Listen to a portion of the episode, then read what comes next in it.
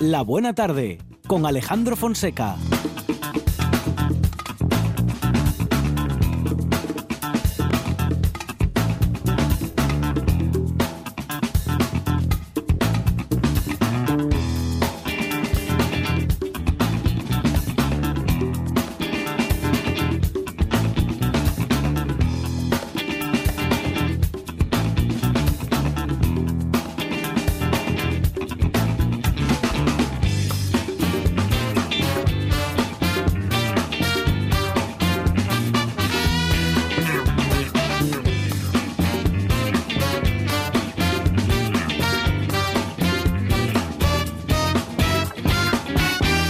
Buenas tardes, son las 4 y 7 minutos de la tarde y esta es la radio del Principado de Asturias.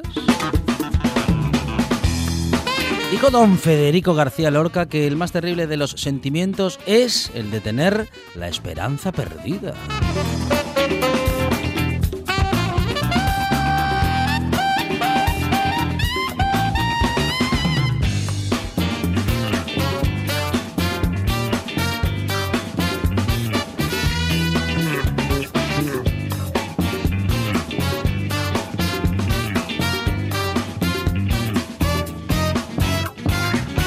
Ella nunca pierde la esperanza, básicamente porque la construye con horas de trabajo en la producción. Sandra González.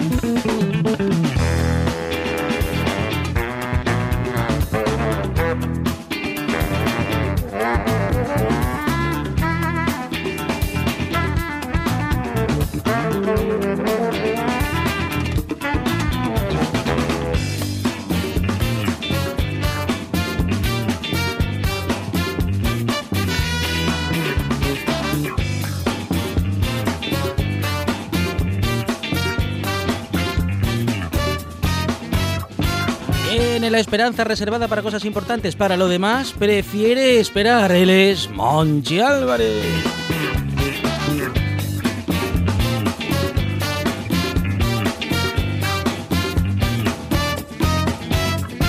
Su esperanza es algo más amplia, aunque con el paso de los años cada vez espera menos y hace más, produce, redacta y aporta Víctor Guillot.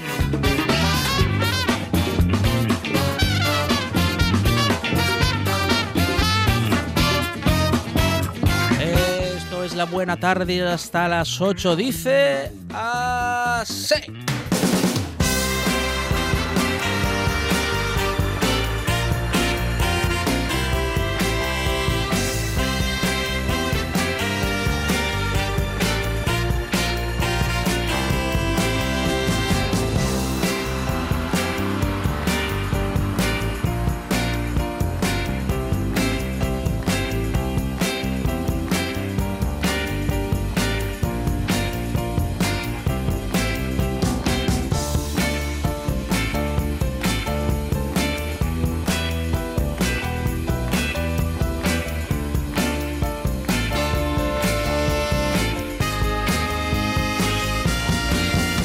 Una buena tarde que ya empieza y en la que dentro de unos minutos vamos a hablar con la subdirectora general de la Asociación Española de la Carretera, con Elena de la Peña, y con, ello vamos, con ella vamos a comentar eh, cómo están las cosas en la conservación viaria. Vamos a ver qué resultados ha arrojado el último estudio.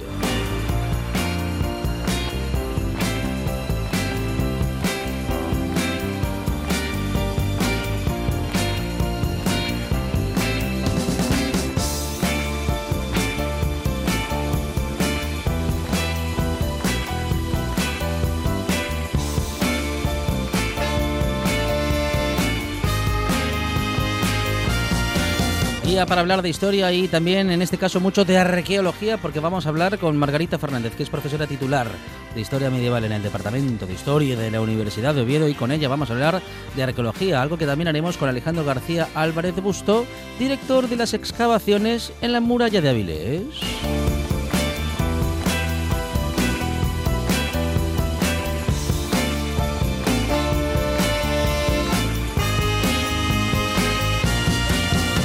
Vamos a hacer arqueología económica con David Rivas, que es eh, economista, no es arqueólogo, pero es economista y sabe encontrar de entre las piedras los temas más interesantes.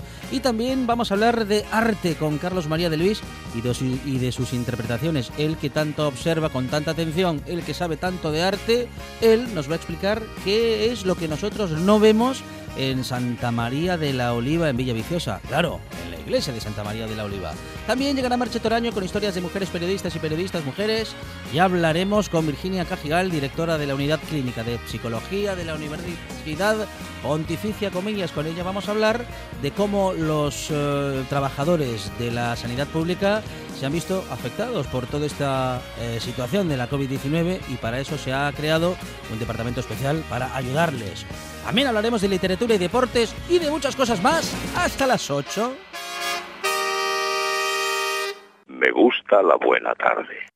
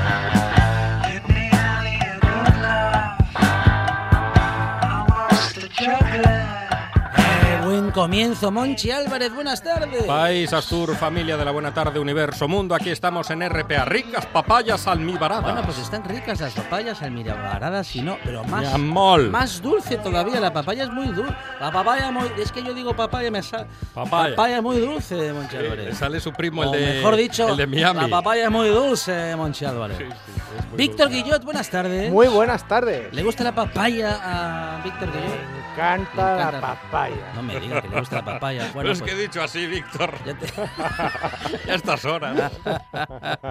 de sobremesa. Bueno, celebra el inicio del programa Monchi Álvarez a pesar de todo. Sí, esta canción no es de las peores. Ajá. ¿Cómo que de, De- las de peores? Pink ¿Qué quiere Floyd. decir con eso? Además hay una crítica social que Ah, a mí bien. me agrada. Claro. No está mal del todo. Muy bien, Vamos a ahí dejarlo está, ahí. eh, hablando, bueno, ese- en ese, ¿cómo es? Eh, cerdo se llama esta, ca- la, no, la canción, no, el disco, ¿no? A ver, no, dice Juan Saiz, Animals, el disco se llama Animals y la canción se llama Pigs.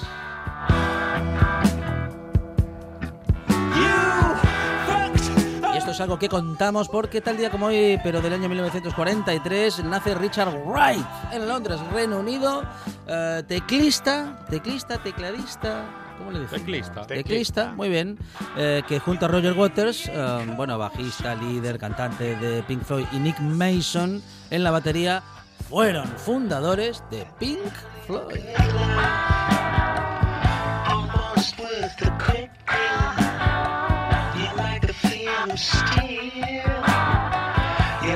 Pues él es uno de los padres que lo fundaron y estuvo unido al grupo hasta 1979, eh, cuando durante la grabación de The Wall, eh, bueno, pues eh, surgieron de manera muy fuerte las diferencias con Roger Waters, el líder, que le llevaron a abandonar la formación.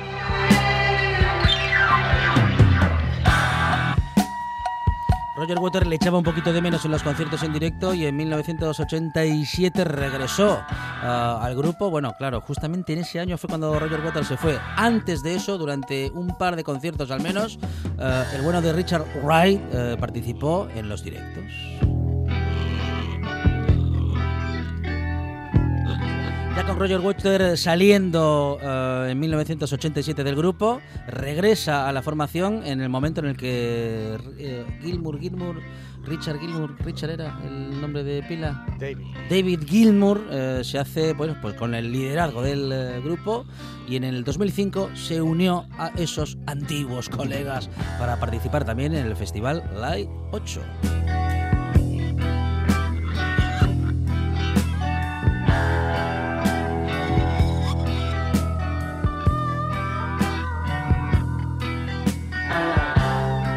¿Cuántos minutos, Juan Saiz, esta canción? Once y medio. Un pigafín. Álvarez, que le, le interesa la duración de la canción. Pigacín de domingo. Sí, porque Claro. es que mm, Monchi Álvarez no lleva bien la duración de las canciones Es de Pink Floyd todo- ni, de, ni de Santana. Todo en la vida tiene una medida. Eh, Bueno, Hay que pasarse. tan eterna como la guerra que mantenida entre David Gilmour y Roger Waters, que no se resolverá nunca. Nunca. Ah, pero Roger Waters se fue por las diferencias con David Sí, Gilmour, ¿sí? Fue por, diferencias y la Ajá. sigue manteniendo ahora Ah, porque Roger Waters sigue cantando canciones que David Gilmour considera que solo son patrimonio de David Gilmour. Mm. Se tienen un odio africano. Madre mía. Sí, por eso nos gusta tanto. ¿Y quién tiene razón, Víctor Guillot? ¿Quién tiene razón? ¿David Gilmour? ¿Roger Waters? Yo creo que en realidad las canciones son de Pink Floyd. Ajá, No son ni de David Gilmour ni de Roger Waters. claro. Y además, ¿a quién se le da la razón? Ujú, ujú. ¿A quién? A, quien paga la razón en el kiosco, ¿no? ¿A? Claro. Pues eh, apunta Juan Saez que este disco, por ejemplo, que estamos escuchando, que es fantástico, es enterito de Roger Waters. Igual que algunos discos de los Stone, que son enteritos de Keith Richard.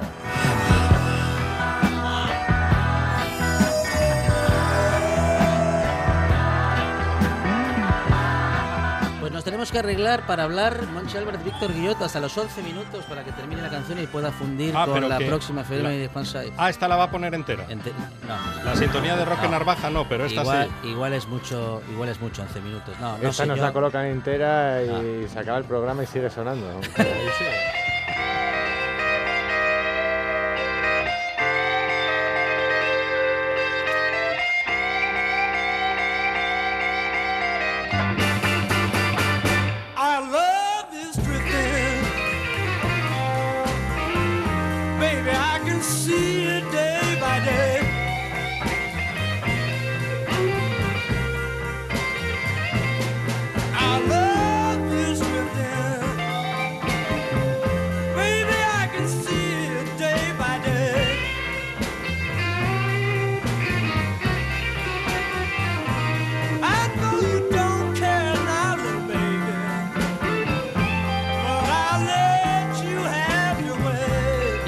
28 de julio de 1944, día en el que nace Michael Bloomfield eh, en Chicago, Illinois, en Estados Unidos. Como podemos escuchar, evidentemente guitarrista y cantante de blues que formó parte de The Paul Butterfield Band y que acompañó al primer Bob Dylan eléctrico, porque Monchi Álvarez hubo un Bob Dylan eléctrico y el de ahora es a gasolina. Sí, el, el eléctrico estuvo enchufado mucho tiempo.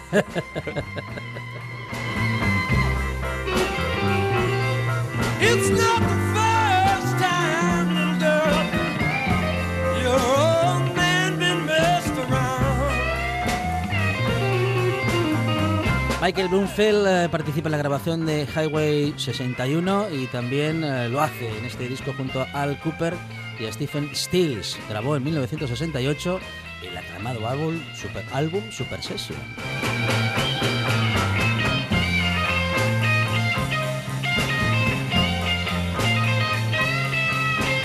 Esta canción lo cogimos en una época en la que tocaba la guitarra así así todavía. No, se le ve que todavía necesita un par de clases.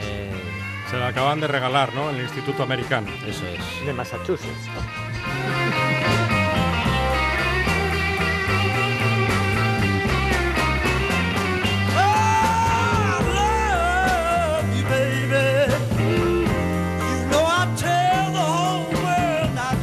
mucho despedirnos de canciones como esta, pero Michael Bloomfield lo sentimos. Tenemos que seguir adelante.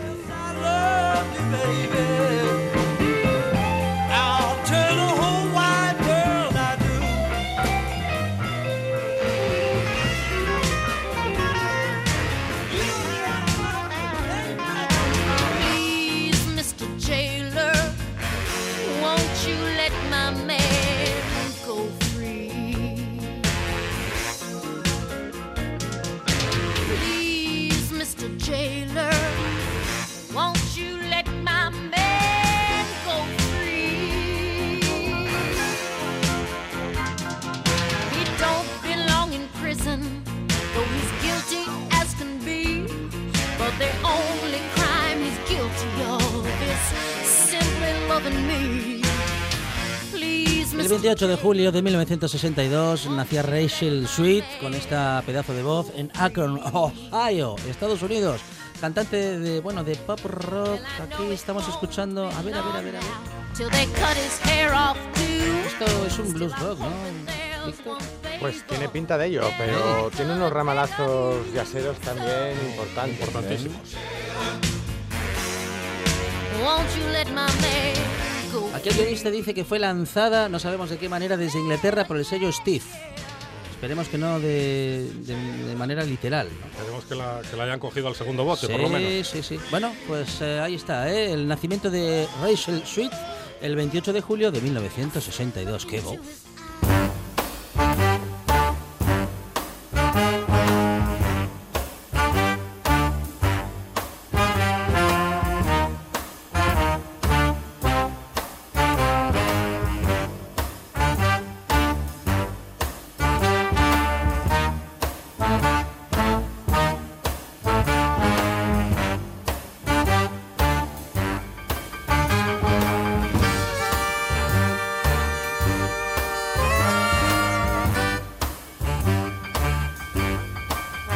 28 de julio de 1965, es que esta fecha yo no sé si está bien. ¿eh? Nace Delphau Marsalis en Nueva Orleans. Me parece. Me parece de 1965, no será anterior el nacimiento. Bueno, en todo caso, a ver, 60. No, sí, puede ser, ¿eh? Sí, sí. Sí, puede ser que ya estamos en el 2020. Oiga, Moncho Lórez, ¿cómo pasa el tiempo? Pasa el tiempo que de pronto son años. ¡Qué barbaridad! Sin pasar tú por mí. Detenida.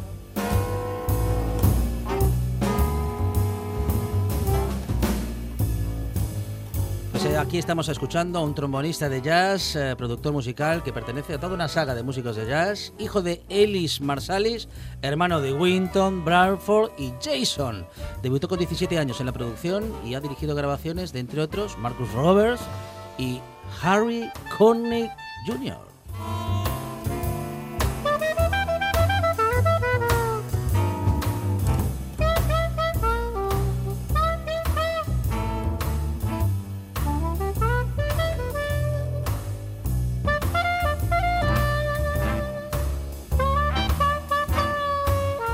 así por esas cosas de, la radio y sin anestesia del jazz, nos vamos a Brasil.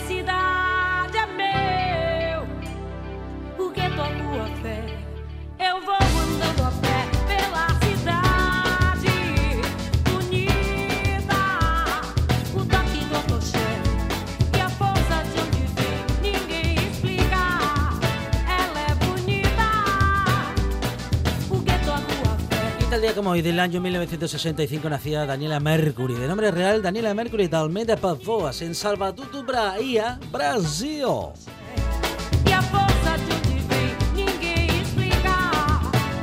Cantante compositora que tras debutar en el grupo de Gilberto Gil desde 1988 graba con el grupo Compañía Click y en 1991 debuta como solista. En el 92 con su segundo disco O Canto obtuve, obtuvo un éxito tremendo vendiendo más de 2 millones de copias.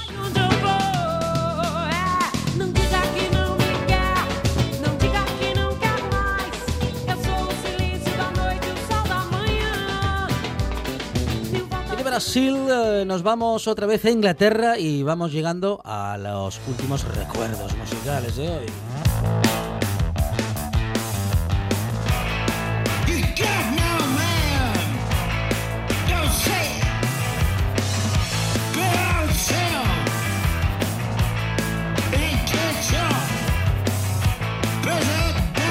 Aquí solamente tenemos para decir, Monchi Álvarez, Víctor Guillot, que tal día como hoy del año 2017, los británicos de Fall, que son los que estamos escuchando, claro, publican el álbum New Fact Emerge.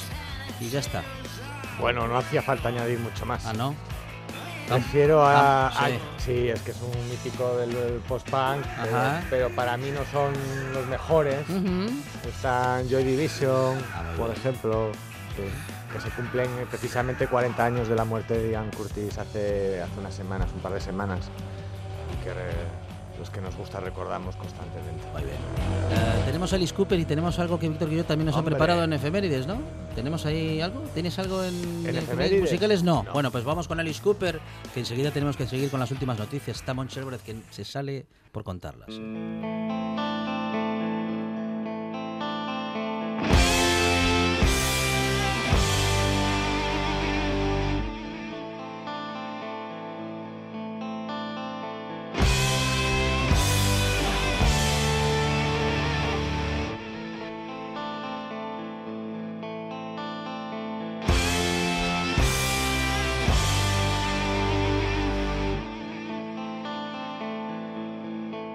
Y nada, que nos quedamos en el 2017 porque también el 28 de julio, eh, ese mismo día en el que los británicos de Fall publicaban el álbum New Fact Emerge, eh, eh, Alice Cooper publicaba Paranormal, un álbum que cuenta con, con la producción de Bob Esrin y la colaboración de Billy Gibbons, eh, de la Z, Z Top, Larry Mullen Ah. de U2 y Roger Glover de Can Can Candy Purple. and I live in the absence of light. And my shadow has life of its own, watching you while you sleep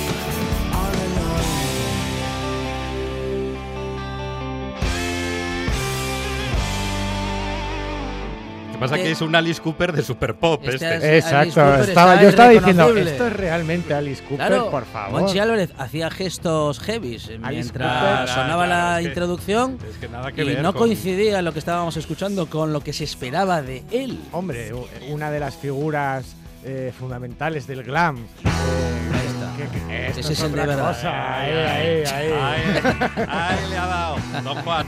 Un tipo que fingía cortar cabezas en el escenario. Pues nada, que con los años se ha vuelto un león vegetariano. Un vegano. Un blandito. un plátano.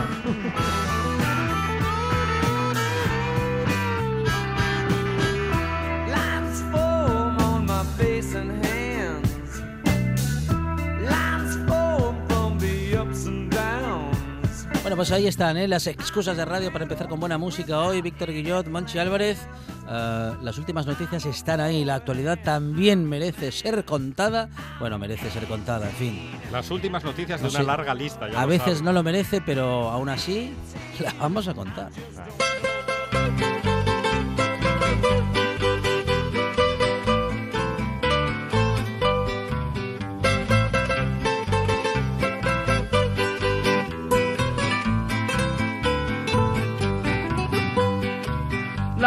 Noticia más grande del siglo se escribió en primera plana. Periodista. Ahora que lo pienso, esta sintonía Monchi Álvarez ni siquiera dice últimas noticias. No, pero Dice es, noticias en un momento así perdido y nada pero es- más. Es, preciosa. Y es es- que había Mira, mira, escucha. desaparecido esas gentes que a Dios alababan. ¿Qué le gustó por lo de las gentes? Alababan, sí, porque es un guiño al bueno de Julio. Sí, señor. ¿Quién dice gentes? Este, Gente- este Julio hombre Iglesias. No, Julio por otra Iglesias. parte, Julio, Julio Iglesias lo dice como nadie. Lo decimos Gentes. usted y yo. No es lo mismo. Víctor Guillot. y- Sientes auténtica fascinación Queda por Julio como- Iglesias. Es un Claro. personaje. Está es que- devorándote. No, en realidad es mi padre. yo no quiero decir. ya sabe usted que los españoles o somos hijos de Juan Carlos I o de Julio Iglesias. Mitad y mitad. Está claro que tú saliste a Julio A Iglesias. Julio Iglesias. Como la pizza familiar, mitad y mitad. Mitad y mitad. La policía de San Francisco. ¡Ay, la policía! Agua, agua.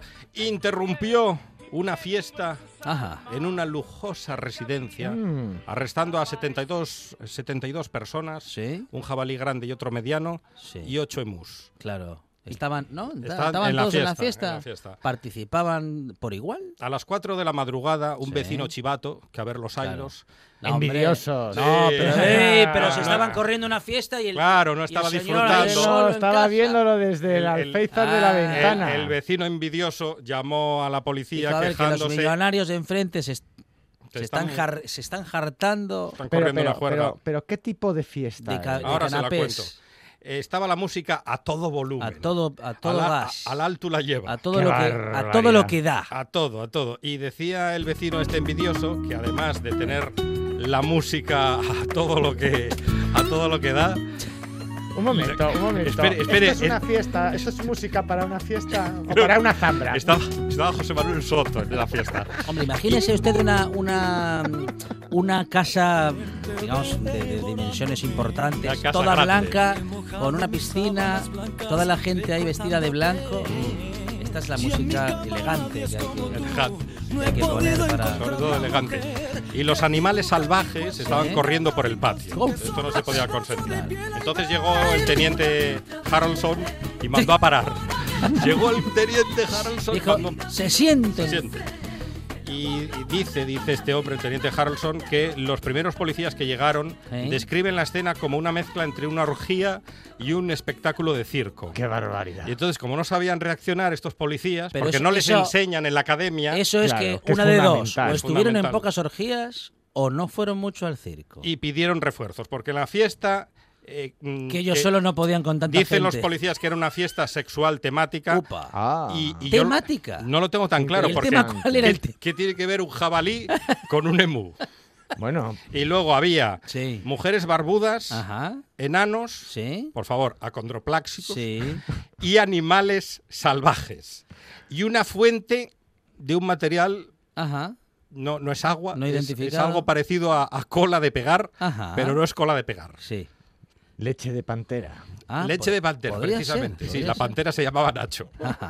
Bueno, pa- pa- pa- vaya fiesta más extraña, Monchero. Una fiesta muy ¿Se extraña. supo algo más? Se supo que, que el vecino dijo en petit comité a Sí. los enanos cuando los llevaban esposados, perdón, a los acondropláxicos, que eh, les pasó el teléfono. Por favor, la próxima me llamáis y ya lo llamo a la policía. Que yo también tengo una casa grande y también sé organizar fiestas.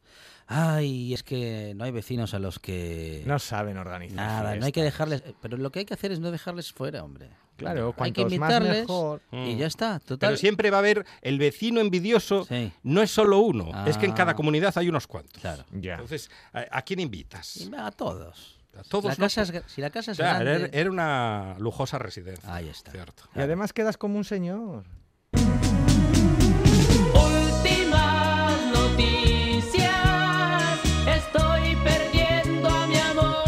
Años de periodismo y experiencia van a quedar destrozados en un minuto con Víctor Guillot y las últimas noticias, en este caso la segunda de las últimas. Bueno, pues la noticia tiene lugar en Gran Canaria. Es un anciano de Sí. 88 años se dedicó a circular con su silla de ruedas eléctrica por un túnel. Claro, Increíble. Bueno, era Sin diverti- luces, era divertido. claro. Bueno, el tipo quería coger un atajo a Ajá, casa sí. y dijo, o voy por la acera o voy por el túnel. Ajá. Y como ten- tenía 32 kilómetros de velocidad y de autonomía el, Claro. el vehículo, Dijo, pues se "Nah, esto lo- decidió lo a un minuto", circular a oscuras por ese dichoso túnel. Lo- ¿Y lo vieron?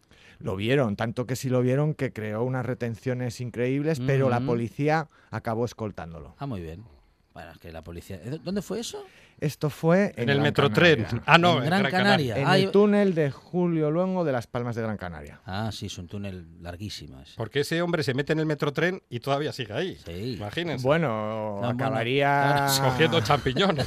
sí, y setas. Claro, es que no, es que hay túneles que llevan a alguna parte, pero el metrotren, o sea, el túnel del metrotren es un túnel que no lleva Es- a ninguna parte. es el túnel. Hay gente que dice que nos lleva al pasado. Bueno, es un túnel que no se transitaba, se buceaba. Claro. Ay, claro, es que Pero a mí me parece ¿Sí? ah, maravilloso que un señor de Sí. 88 años todavía tenga el espíritu aventurero de atreverse a circular con una silla de Claro, ruedas eléctrica no por un diga. túnel a oscuras, esquivando coches y Ah. haciendo casi una especie de viaje al pasado. Sí, sí, sí. eh, A mí de- me gusta la historia, Víctor. No me tiene que convencer. Y haciendo ge- gestos obscenos, además, a la gente. Ah, que pero pasaba. también había enanos y emus aquí. No, solo el señor. Bueno, estaba invitado a la orgía. Ah, Claro, eh, iba de camino. Le quedaba, suerte. Por eso suerte. cogió el atajo. le quedaba mucho trecho. Últimas noticias, estoy perdiendo a mi amor. Monchi Álvarez, de la última de las últimas, Nos vamos a Australia. ¿le parece a estas horas? Dos hermanas gemelas planean quedarse embarazadas a la vez Dos hermanas su... gemelas, o sea, cuatro. Dos hermanas que son gemelas Ah. planean quedarse embarazadas a la vez de su novio compartido. ¿Cómo? Ellas dicen Eh, ¿sí? que son las gemelas más idénticas del mundo. Ajá. Son como dos gotas de agua, que es algo que no se dijo Y nunca. que al novio de la una no le importa no reconocer la diferencia entre la una y la otra. Se llaman Anna y Lucy de Sink. Yo creo Ajá. que al novio tampoco le Sí, importa. no, no, el, no. el novio lleva, nue- lleva nueve años de Ajá. relación. ¿Con las dos? Con las dos. Ajá, o sea, 18. No. Se llama Ben Byrne. Ben y, Byrne. y Ben lo, llaman, lo llaman el guardián. Ellas dicen que El venga, cancerbero. que venga el guardián. que tenemos ganas de mambo. Que venga de Garde. Están tratando de congelar sus óvulos al mismo tiempo. Ajá. Y serán idénticos. Pero los de ella. No lo sé. Dicen, dicen las hermanas No que su vida, del- del laboratorio. su vida es un desafío Ajá. y que no le importa lo que diga la gente. Y pero el- Que les da lo mismo. Pero Eso no- sí, son muy celosas, porque Opa. si el novio, Sí. el guardián, besa a una, Ajá. tiene que besar al momento a la a otra. la otra. para Ah, o sea, que no mantienen relaciones separadas. No, no. No, no, no, no. Todo en Tienen- comandita. Tienen una, una cama grande. No Una pierden cama tiempo. grande para tres. Oiga, hoy las, Té ul- para- las cuando últimas, piden té, piden té para tres. las últimas noticias parece que las patrocina Lip hoy. Bueno, historias de aquí y de allá, sobre todo muy de allá. Monchi Álvarez, Víctor Guillot, gracias. De nada. De nada. Ahora en RPA puedes rebobinar cuando quieras. Rebobinar cuando quieras. Accede a www.rtpa.es y disfruta del servicio a la carta de RPA. Toda nuestra programación donde quieras y cuando quieras. Buenos días, Asturias. Comenzamos jornada de martes. RPA, la radio autonómica. La radio autonómica. La buena tarde.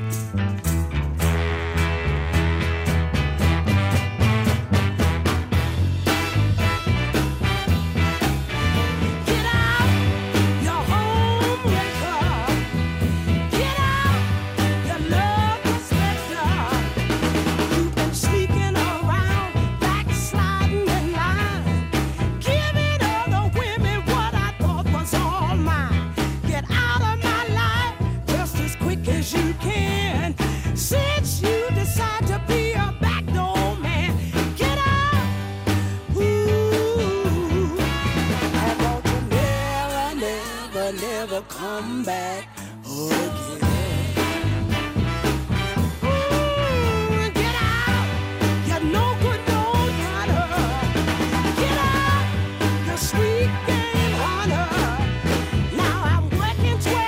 Vamos a hablar ahora de una investigación que ha llevado tres meses de trabajo, ah, que ha sido un trabajo a pie de carretera en el que se han auditado más de 3 millones de metros cuadrados de pavimento. Lo vamos a comentar con la subdirectora general técnica de la Asociación Española de la Carretera, Elena de la Peña. Elena, ¿qué tal? Buenas tardes. ¿Qué tal? Buenas tardes. Bueno, un trabajo muy amplio en el que ah, procuráis eh, tener al día la situación de las carreteras en España. Elena, ¿con qué nos hemos encontrado? Mejor dicho, ¿Qué nos vais a contar de las carreteras españolas? Cada año tenemos que contar un poco lo mismo a fuerza o, en fin, forzados por la situación, ¿no? En la que parece que no acaba de evolucionar del todo el mantenimiento de las mismas. Efectivamente, comprobamos un año más que hay una situación de empeoramiento en general en casi todos los territorios del estado de conservación, tanto del firme como de la señalización vertical, Ujú. señalización horizontal y bueno, sí que vemos algunas mm, tímidas mejoras en algunos aspectos, pero en general tenemos un déficit de, con- de conservación, de inversión en conservación que no para de crecer. Bueno, hay que estar muy atentos a estos asuntos porque, claro, esos, este tipo de estudios, Elena, se realizan desde el año 1985 cada año y seguramente desde entonces hasta ahora las cosas habrán mejorado mucho, pero justamente, Elena, a partir de tener esta información y, bueno, en fin, de poner en conocimiento a las autoridades para que puedan actuar en consecuencia. Digo, de 1985 a esta parte, las cosas seguro que han mejorado mucho. Desde luego, la red de carreteras que tenemos ahora no tiene nada que ver con la que teníamos en el año 85. Ujú. Y a nosotros en la Asociación Española de la Carretera nos gusta analizar los datos un poco más en, en el corto plazo, ¿no? Al final, eh, pues por ejemplo, a partir del año 2001, que es todo el siglo. XXI, pues sí que tenemos una red bastante consolidada ya y podemos ver desgraciadamente cómo hay esa tendencia de reducción del estado de conservación de la, del, tanto del firme como de otro tipo de equipamientos y vemos que es algo que se mantiene de manera muy sostenida, además desde, la, desde el inicio de la crisis del año 2009-2010, Ujú. donde se invertía bastante más en conservación y bueno, pues la situación actual la verdad es que no nos permite ser muy optimistas acerca de que vaya a haber un cambio de tendencia en esas inversiones. Bueno, y justamente nos eh, quedamos con esa comparativa, vamos a decir que más a corto plazo, eh, para saber y conocer realmente cuál es la situación real de las carreteras en España. Y ahora estamos en esta comparativa anual. Elena, ¿qué datos arroja? Eh, ¿Podríamos decir que son seguras las carreteras españolas o, mm, bueno, en fin, Bueno, al final, o no? en el ámbito de la seguridad hay, muchísimos factores que intervienen, tanto en las carreteras como en el usuario, incluso también en los vehículos. ¿no? Lo que nosotros queremos poner de manifiesto en el estudio que presentábamos hoy es que las carreteras pues están cada vez peor porque no hay esa tendencia de inversión. ¿no? Entonces, en ese sentido, pues las carreteras cuando uno va circulando, pues como vamos menos cómodos y vamos más pendientes de los deterioros en los que vayamos a meter la rueda del coche, y por lo tanto, pues también nos compromete la seguridad. Y un aspecto también muy importante que hace quizá algunos años no nos interesaba tanto, pero ahora sí, es el compromiso medioambiental. ¿no? Una carretera en mal estado es una carretera en la que se generan más emisiones y eso tenemos una serie de compromisos que como país tenemos que cumplir. Y por supuesto también pues se nos estropea más el vehículo, consumimos más combustible, que eso es lo que esta mañana poníamos de manifiesto como casi un impuesto encubierto que estamos pagando los usuarios de nuestro bolsillo. Porque estamos hablando justamente de desperfectos que no solamente afectan a nuestra seguridad, que ya es algo suficientemente importante, sino que también afectan al medio ambiente, Elena. Desde luego, y esa serie de compromisos que nuestro país tiene adquiridos, tanto europeos como mundiales, pues al final tienen que contar, hay que contar también con el sector de la carretera y cómo esas, esas emisiones que genera el transporte, eh, que es una parte con- que contribuye de manera muy importante en el global de emisiones y en el caso de la carretera, pues en un 95% del total de las emisiones de transporte se generan a través del tráfico rodado, pues cualquier medida que podamos hacer pues nos va a permitir eh, reducir emisiones, pues por ejemplo en la mejora del firme, pues del entorno del 6 o del Ujú. 6 al 9% de las, de las emisiones de CO2 de los vehículos. Un pavimento con eh, poco mantenimiento, bueno, con poco o un mantenimiento deficiente, que tenga baches o desperfectos, también, y lo comentabas hace un momento, nos puede distraer tanto como para que en esos segundos en los que estamos intentando, vamos a decir, que no meter el coche en ese, mm, en fin, en ese desperfecto del pavimento, nos puede llevar a tener un accidente por simple distracción. Efectivamente, y sobre todo eso a cualquier usuario, pero en el caso de, por ejemplo, del transporte bueno, de los usuarios más vulnerables, pues tipo motociclistas o ciclistas que también utilizan la calzada, pues claro, eso puede dar lugar a un accidente de características muy graves, desde luego. ¿Qué tipo de vías son las que en especial se han eh, estudiado, se han analizado en este estudio, valga la repetición, Elena? Bueno, nosotros en nuestro estudio recorremos pues a lo largo de toda la geografía española red de carreteras del Estado, la que depende del Ministerio de Transportes, Movilidad y Agenda Urbana, y las redes autonómicas. Es un total de aproximadamente 100.000 kilómetros de carreteras en el que hacemos un muestreo. Distribuimos 3.000 puntos eh, que analizamos en, todo el país.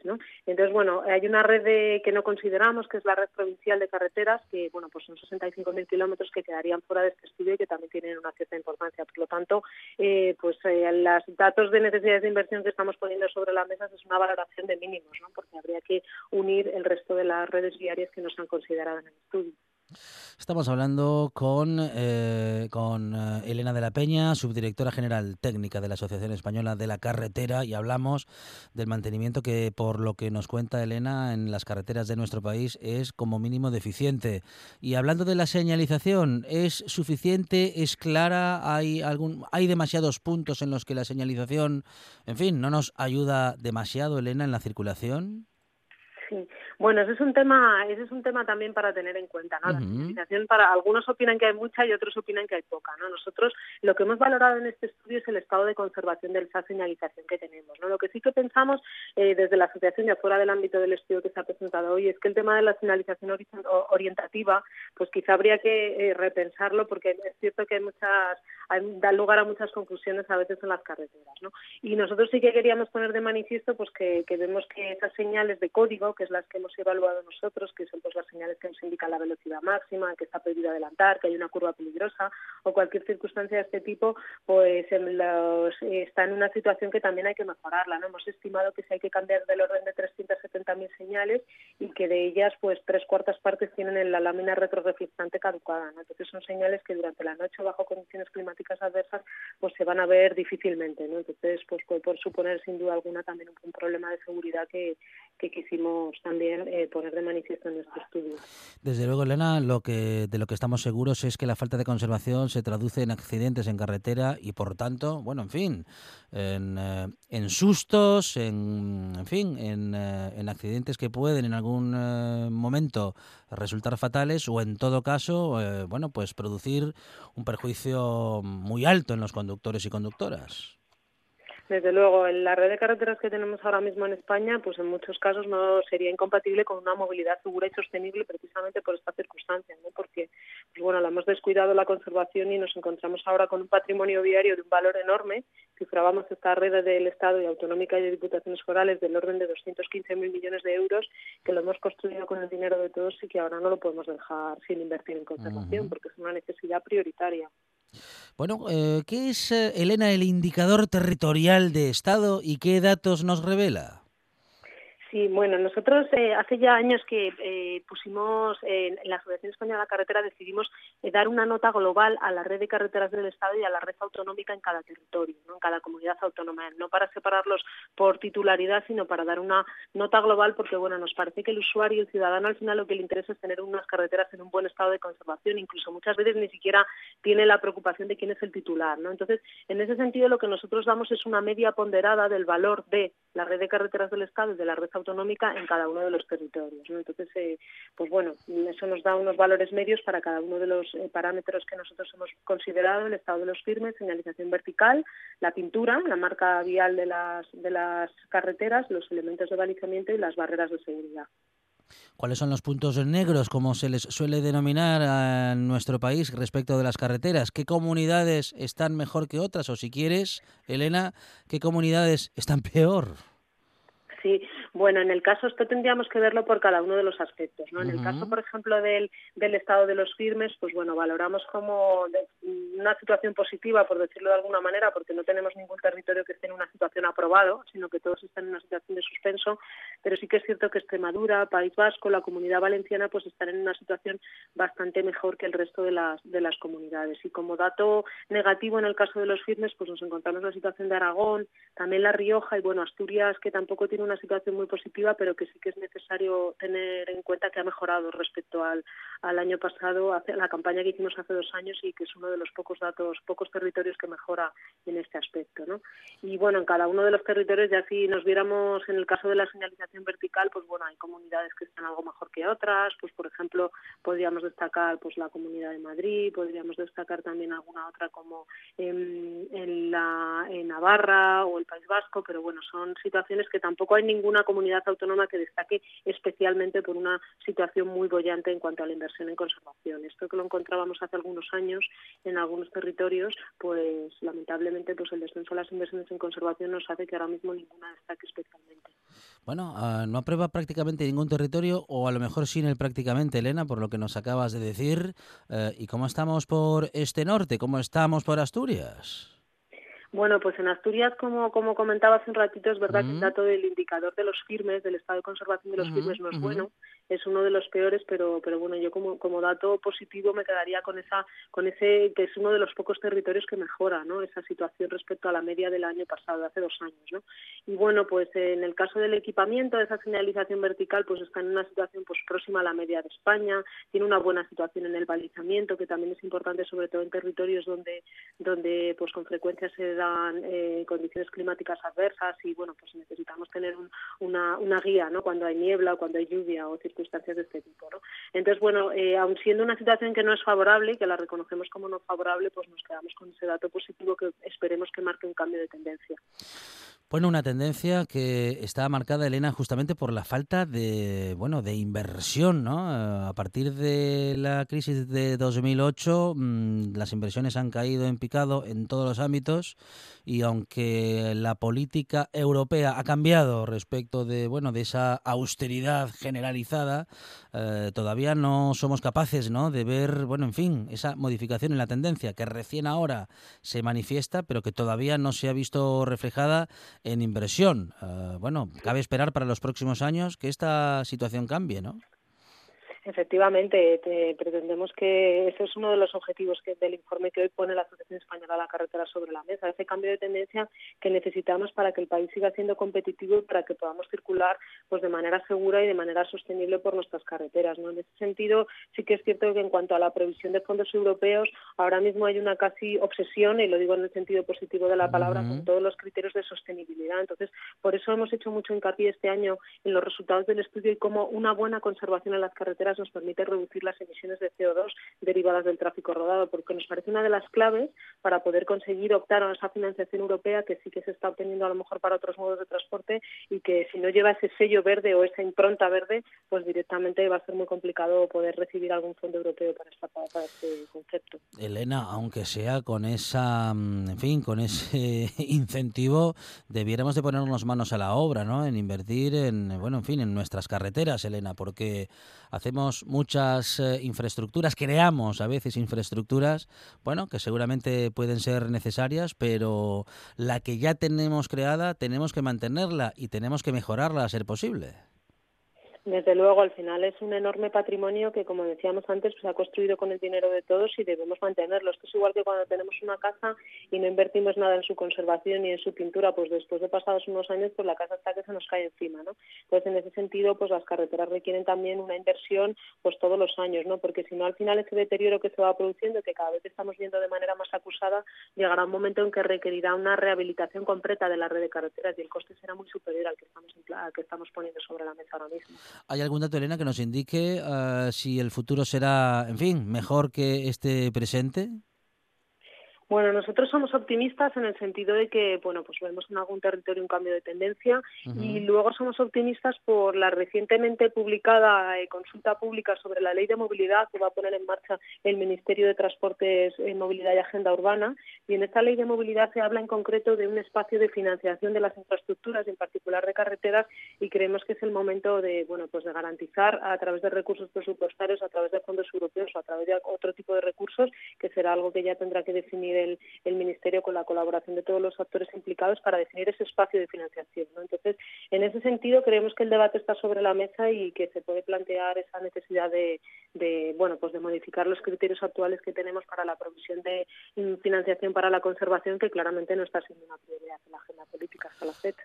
Es Elena de la Peña, subdirectora general técnica de la Asociación Española de la Carretera. Elena, muchísimas gracias por esta información y ojalá que en los próximos años se modifique esta tendencia que en los últimos años hemos comprobado como, bueno, en fin, algo preocupante. Para terminar, Elena, y antes de despedirnos, nos ha llamado la atención cómo han desaparecido prácticamente de los medios de comunicación, no de todos, pero bueno, de la mayoría, las estadísticas anuales eh, respecto de accidentes de tráfico y de la campaña que cada año se inicia. em, en fin, llama la atención. Pareciera que hay algunos asuntos que nos preocupan todos los años y que este año, en fin, no nos preocupa casi. Ya, bueno, pues en ese sentido creo que va a haber alguna noticia a final de, este, de esta semana, que es probable que se presente algún dato. Sí que es cierto que los datos, hay algunos datos que se están publicando en la Dirección General de Tráfico acerca de accidentalidad, de siniestralidad, Ujú. y bueno, pues parece que es verdad que echamos en menos, de menos la campaña de esa operación salida de verano, ¿no? Claro. Creo que esta semana, yo creo que esta semana vamos a tener alguna sorpresa, en ese sentido que eh, sorpresa en el sentido también positivo de la palabra, o sea, que vamos a tener alguna información sobre eso. Estaremos atentos. Sí. Elena de la Peña, muchísimas gracias y un saludo desde la buena tarde. Muchas gracias, un saludo, un placer estar con vosotros. Un programa de viajes, turismo, aventura e historia lleno de contenidos didácticos con los que aprender y divertirse. Un escaparate turístico donde se incluyen información sobre casas rurales, hoteles, gastronomía, turismo de aventura, senderismo, Voy festivales. a volver a salir y quiero que me aplaudáis como si fuera yo que sé. Un buen día para viajar. Un programa de apoyo al sector turístico de Asturias. De lunes a viernes, de 9 a 10 de la mañana. La vida cambia. Y con ella, RPA. Desde ahora, noche tras noche, les acompañará de 9 a 11. La voz de Marcos Vega, el mismo rigor y los colaboradores de siempre, pero media hora más tarde. Las noches de Asturias, siempre en RPA.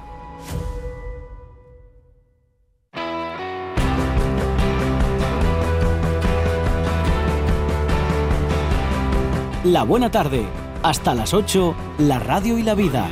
En directo en RPA.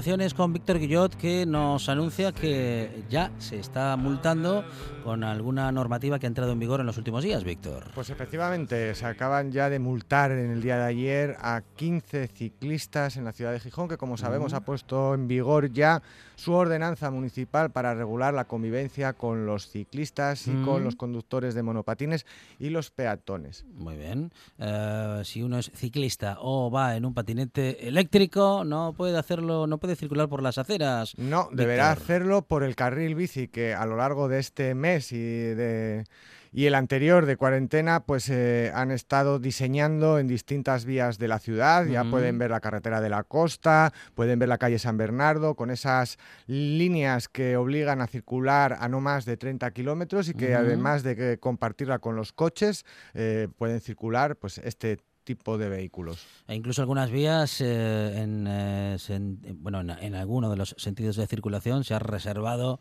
exclusivamente para, bueno, pues en fin, para ciclistas o peatones. Se ha pe- Sí. peatonalizado alguna, bueno, alguna arteria principal, Víctor. Sí, efectivamente, pero lo más interesante de la noticia que hoy nos publica el diario El Comercio eh, es que uno de esos ciclistas precisamente ha sido sancionado con una multa de 500 euros, Uy, 200 por circular eh, por la acera, Sí. pero otros 300 por circular superando la tasa permitida de alcoholemia. Vaya, le salió cara, eh, vamos a decir que la vuelta para ir hasta el bar y regresar a casa, Víctor. Efectivamente, hay veces que vale más la pena no salir de casa. Mm, eh, soy Víctor Guillot y esta es una noticia que nos acerca a la actualidad, claro, algo que van a acabar por hacer de manera más completa nuestros compañeros de los servicios informativos. Víctor, gracias. Muy amable, gracias. Llega la información, tras lo cual, esta buena tarde. sigue.